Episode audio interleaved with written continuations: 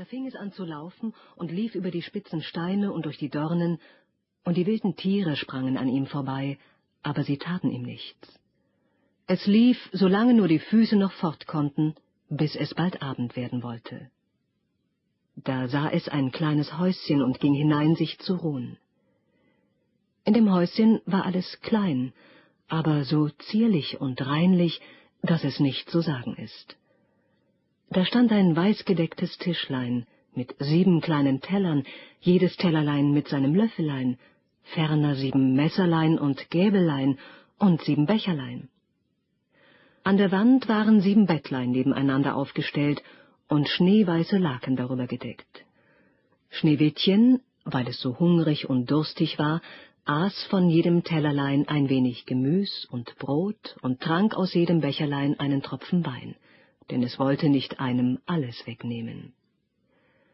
Hernach, weil es so müde war, legte es sich in ein Bettchen. Aber keins passte. Das eine war zu lang, das andere zu kurz, bis endlich das siebente recht war, und darin blieb es liegen, befahl sich Gott und schlief ein. Als es ganz dunkel geworden war, kamen die Herren von dem Häuslein. Das waren die sieben Zwerge, die in den Bergen nach Erz hackten und gruben.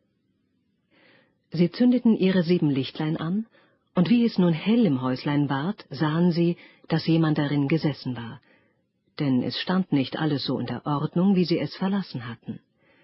Der erste sprach, Wer hat auf meinem Stühlchen gesessen? Der zweite, Wer hat von meinem Tellerchen gegessen? Der dritte, Wer hat von meinem Brötchen genommen? Der vierte, Wer hat von meinem Gemüschen gegessen? Der fünfte, Wer hat mit meinem Gäbelchen gestochen? Der sechste, Wer hat mit meinem Messerchen geschnitten? Der siebente, Wer hat aus meinem Becherlein getrunken? Dann sah sich der Erste um und sah, dass auf seinem Bett eine kleine Delle war. Da sprach er, Wer hat in mein Bettchen getreten? Die anderen kamen gelaufen und riefen, In meinem hat auch jemand gelegen. Der Siebente aber, als er in sein Bett sah, erblickte Schneewittchen. Das lag darin und schlief.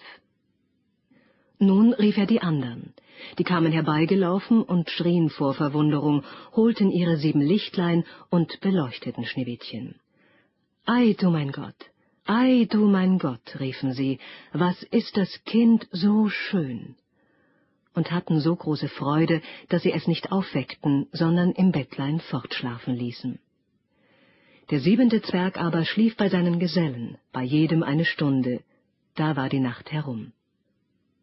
Als es Morgen war, erwachte Schneewittchen, und wie es die sieben Zwerge sah, erschrak es. Sie waren aber freundlich und fragten, Wie heißt du? Ich heiße Schneewittchen, antwortete es.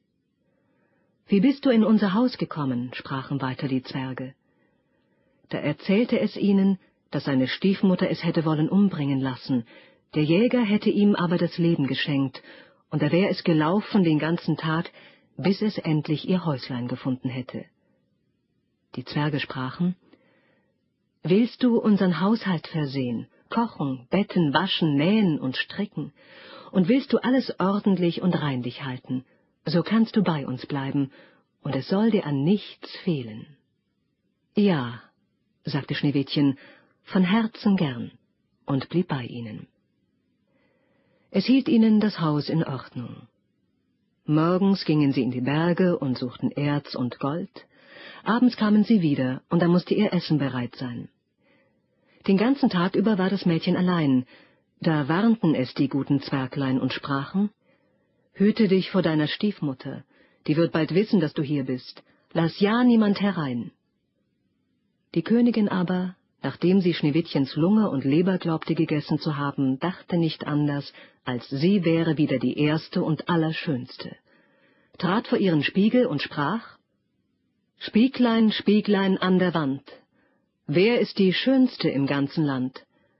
Da antwortete der Spiegel Frau Königin, ihr seid die schönste hier, aber Schneewittchen über den Bergen bei den sieben Zwergen ist noch tausendmal schöner als ihr. Da erschrak sie, denn sie wusste, dass der Spiegel keine Unwahrheit sprach und merkte, dass der Jäger sie betrogen hatte und Schneewittchen noch am Leben war. Und da sann und sann sie aufs Neue, wie sie es umbringen wollte, denn solange sie nicht die Schönste war im ganzen Land, ließ ihr der Neid keine Ruhe. Und als sie sich endlich etwas ausgedacht hatte, färbte sie sich das Gesicht und kleidete sich wie eine alte Krämerin und war ganz unkenntlich.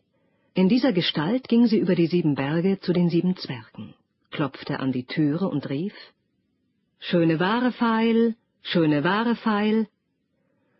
Schneewittchen guckte zum Fenster hinaus und rief Guten Tag, liebe Frau, was habt ihr zu verkaufen?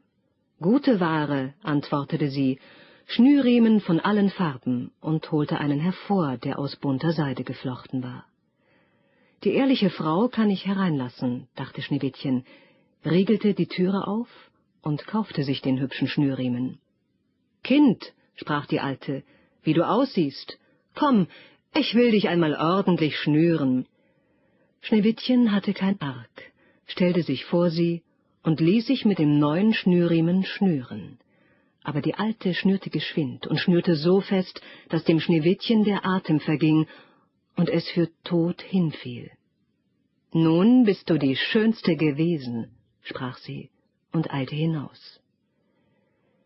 Nicht lange darauf, zur Abendzeit, kamen die sieben Zwerge nach Haus. Aber wie erschraken sie, als sie ihr liebes Schneewittchen auf der Erde liegen sahen, und es regte und bewegte sich nicht, als wäre es tot. Sie hoben es in die Höhe, und weil sie sahen, dass es zu fest geschnürt war, schnitten sie den Schnürriemen entzwei. Da fing es an, ein wenig zu atmen und ward nach und nach wieder lebendig. Als die Zwerge hörten, was geschehen war, sprachen sie, die alte Krämerfrau war niemand als die gottlose Königin, hüte dich und lass keinen Menschen herein, wenn wir nicht bei dir sind. Das böse Weib aber, als es nach Haus gekommen war, ging vor den Spiegel und fragte, Spieglein, Spieglein an der Wand, wer ist die Schönste im ganzen Land? Da antwortete er wie sonst, Frau Königin, ihr seid die Schönste hier, aber Schneewittchen über den Bergen bei den sieben Zwergen ist noch tausendmal schöner als ihr. Als sie das hörte, lief ihr alles Blut zum Herzen, so erschrak sie. Denn sie sah wohl, dass Schneewittchen wieder lebendig geworden war. Nun aber, sprach sie, will ich etwas aussinnen, das dich zugrunde richten soll und mit Hexenkünsten, die sie verstand, machte sie einen giftigen Kamm. Dann verkleidete sie sich und nahm die Gestalt eines anderen alten Weibes an. So ging sie hin über die sieben Berge zu den sieben Zwergen, klopfte an die Türe und rief, Gute Ware, Pfeil, gute Ware, Pfeil. Schneewittchen schaute heraus und sprach, Geht nur weiter, ich darf niemand hereinlassen. Das Ansehen wird dir doch erlaubt sein, sprach die Alte, zog den giftigen Kamm heraus und hielt ihn in die Höhe. Da gefiel er dem Kinde so gut, dass es sich betören ließ und die Türe öffnete. Als sie des Kaufs einig waren, sprach die Alte, Nun will ich dich einmal ordentlich kämmen. Das arme Schneewittchen dachte an nichts, ließ die Alte gewähren aber kaum hatte sie den Kamm in die Haare gesteckt, als das Gift darin wirkte und das Mädchen ohne Besinnung niederfiel. Du Ausbund von Schönheit, sprach das boshafte Weib, jetzt ist's um dich geschehen, und ging fort. Zum Glück aber war es bald Abend, wo die sieben Zwerglein nach Haus kamen. Als sie Schneewittchen wie tot auf der Erde liegen sahen, hatten sie gleich die Stiefmutter in Verdacht, suchten nach und fanden den giftigen Kamm. Und kaum hatten sie ihn herausgezogen, so kam Schneewittchen wieder zu sich und erzählte, was vorgegangen war. Da warnten sie es noch einmal, auf seiner Hut zu sein und niemand die Türe zu öffnen. Die Königin stellte sich daheim vor den Spiegel und sprach, Spieglein, Spieglein an der Wand, Wer ist die Schönste im ganzen Land? Da antwortete er wie vorher, Frau Königin, ihr seid die Schönste hier, aber Schneewittchen über den Bergen bei den sieben Zwergen ist noch tausendmal schöner als ihr. Als sie den Spiegel so